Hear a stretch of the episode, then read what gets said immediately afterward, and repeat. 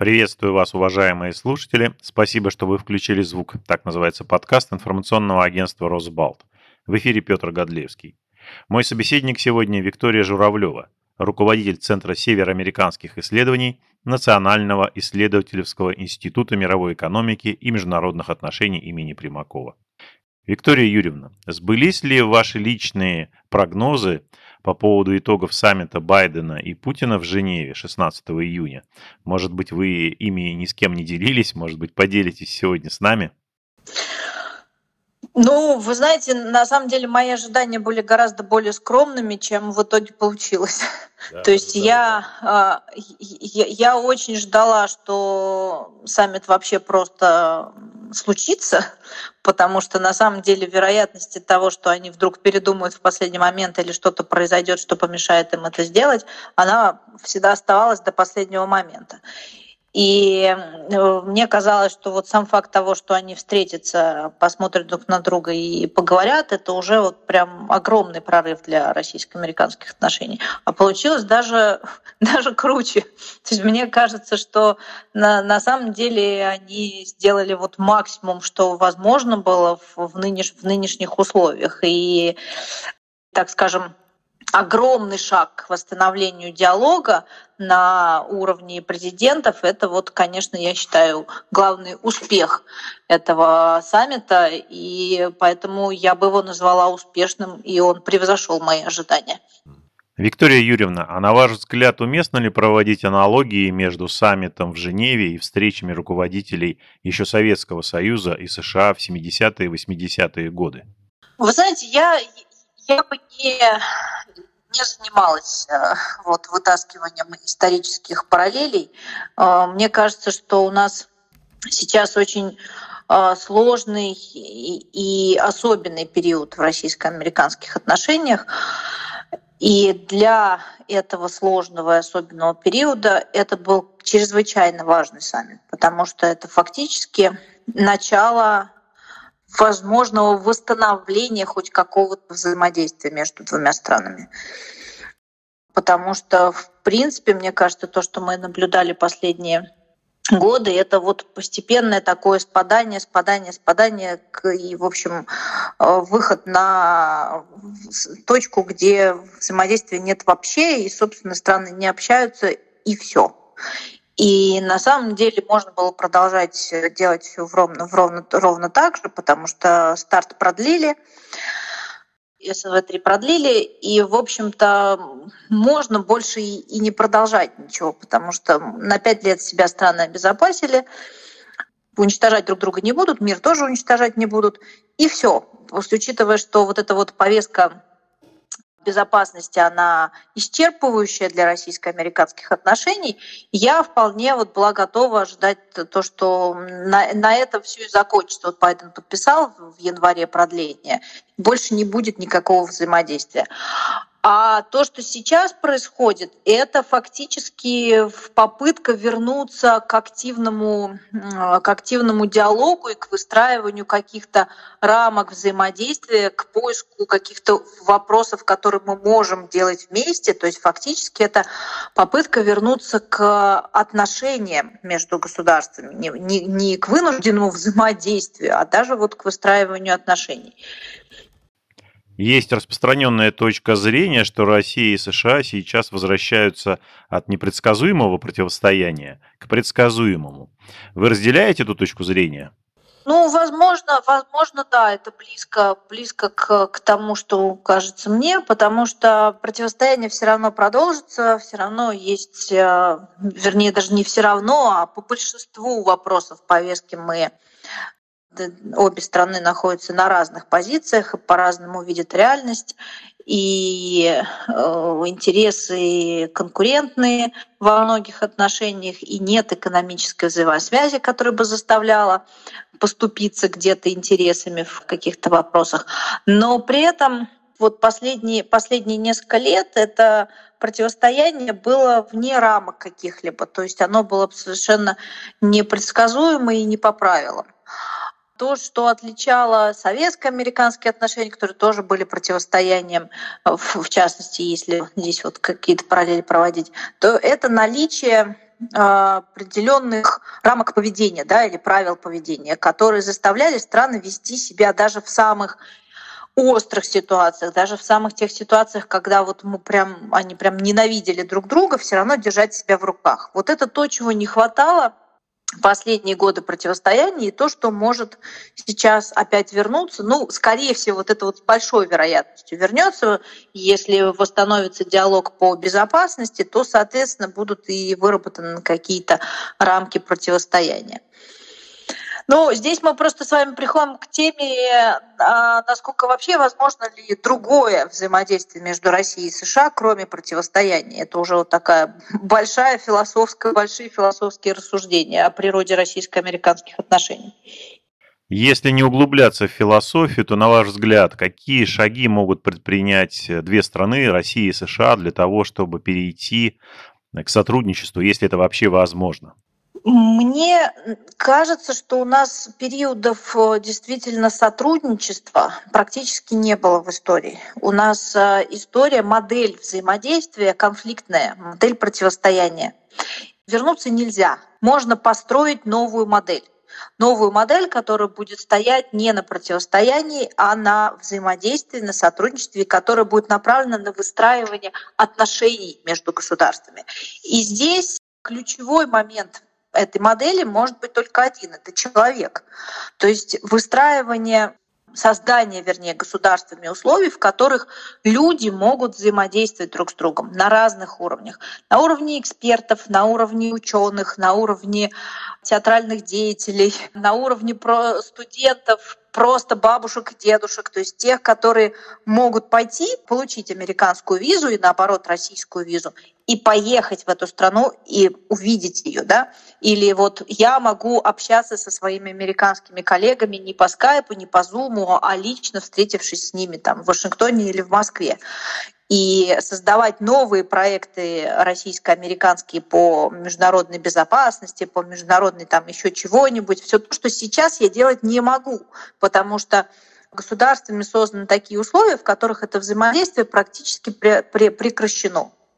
Также там, например, если взять э, взаимодействие в, в сфере мирного атома, которое у нас было очень, очень развито именно исследовательская, осталась сейчас только коммерческая часть, а исследовательская часть была очень активная до, до 2015 года и полностью прекращена фактически сейчас в результате вот этого вот жесткого, жесткого противостояния государств для того, что государства не, ну, как фактически не создают, а разрушают. Э, условия, в которых могут взаимодействовать люди. Вот это вот основа для будущих неконфронтационных отношений когда взаимодействуют не только главы государств, когда взаимодействуют не только государства по в сфере безопасности, в которой они вынуждены взаимодействовать, потому что нет другого выхода, иначе мы друг друга просто уничтожим, а взаимодействуют люди в самых разных сферах, и государство им не мешает. Если говорить о повестке, то это может быть экология, которая сейчас прям вот очень востребована в Соединенных Штатах, и мы вроде бы тоже начинаем о ней говорить. Самая разная экология. Это не только там какие-то глобальные большие проекты, но и обычные проекты, например, по переработке мусора на уровне государств, взаимодействие на уровне, вернее, городов, взаимодействие между крупными городами, там Москва, Нью-Йорк условно. То, что э, можно делать, если государства при, не, не воюют друг с другом, да, если государства не закрывают эти каналы. И то есть перевод как бы отношений на следующие уровни после самого высокого государственного. На уровне муниципалитетов, городов, людей, исследовательских центров и так далее.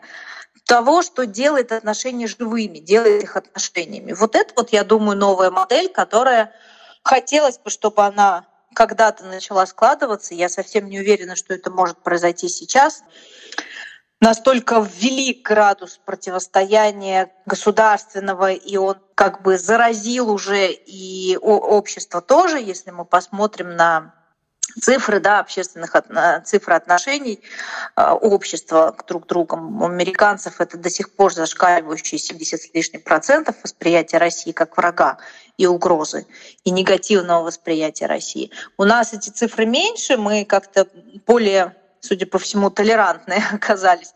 И в 2015 году у нас тоже было 70%, сейчас снизилось до 40%. Но не суть, важно то, что вот если не изменится этот образ, который активно внедряется э, политической элитой и поддерживается информационным, информационным пространством, то очень сложно будет изменить саму модель. На саммите в Женеве лидеры двух государств обсуждали в том числе и внутриполитические проблемы США и России. И вот известный политолог Алексей Макаркин, он так прокомментировал состоявшуюся встречу 16 июня. Я цитирую. Российская власть будет проводить жесткий курс в отношении оппозиции.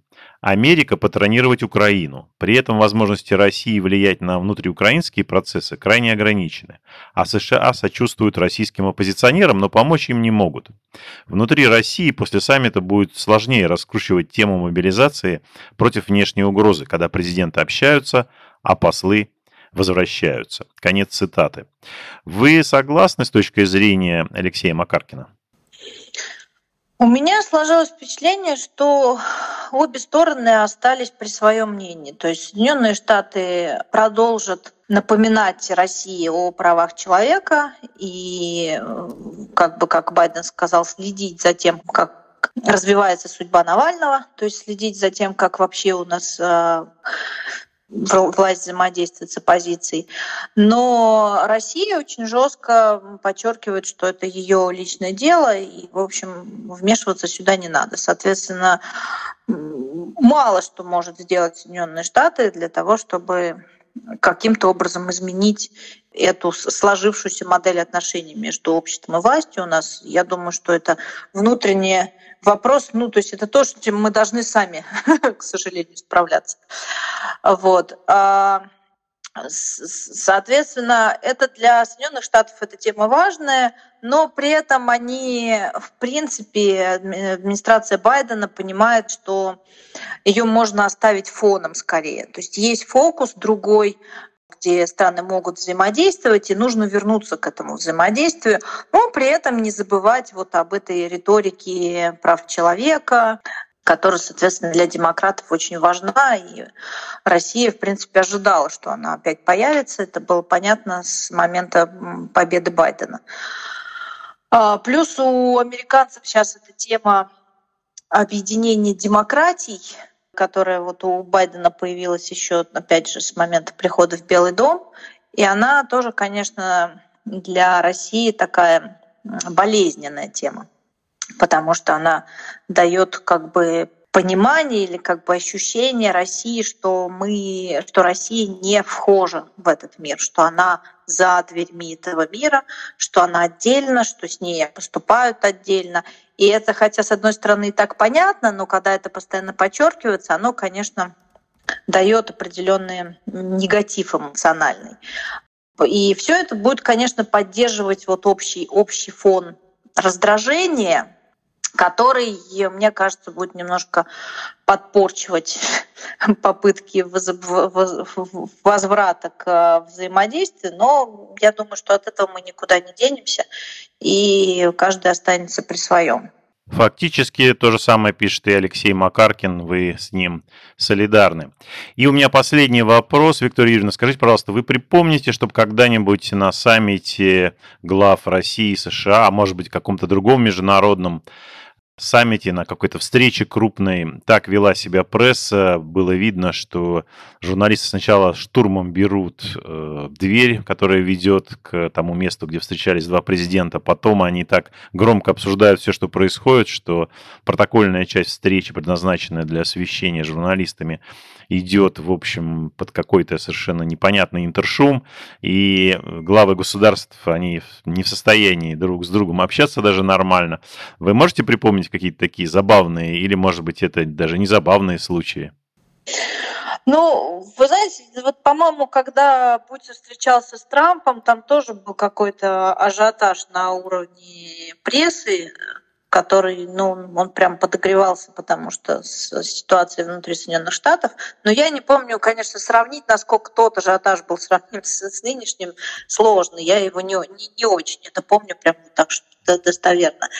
Но он, конечно же, вот нынешний ажиотаж, он очень отражает то, что происходит в российской, между Россией и Соединенными Штатами. То есть это вот когда страны уже практически дошли до последней точки, и при этом всем понятно, что дальше идти уже некуда, и ожидание то есть на, такой накал ожидания эмоциональный, при этом с обеих сторон этот накал все время накручивается в информационном пространстве, что вот это было похоже на как сход лавины, когда вот идет сброс этот эмоциональный, и его просто невозможно удержать. И это, конечно, очень так а, картинно было. Огромное спасибо, Виктория Юрьевна. Напоминаю слушателям нашего подкаста, что с нами на связи сегодня была руководитель Центра североамериканских исследований Национального исследовательского института мировой экономики и международных отношений имени Примакова Виктория Журавлева. Всего вам доброго, до новых встреч. Спасибо вам, Петр. До свидания.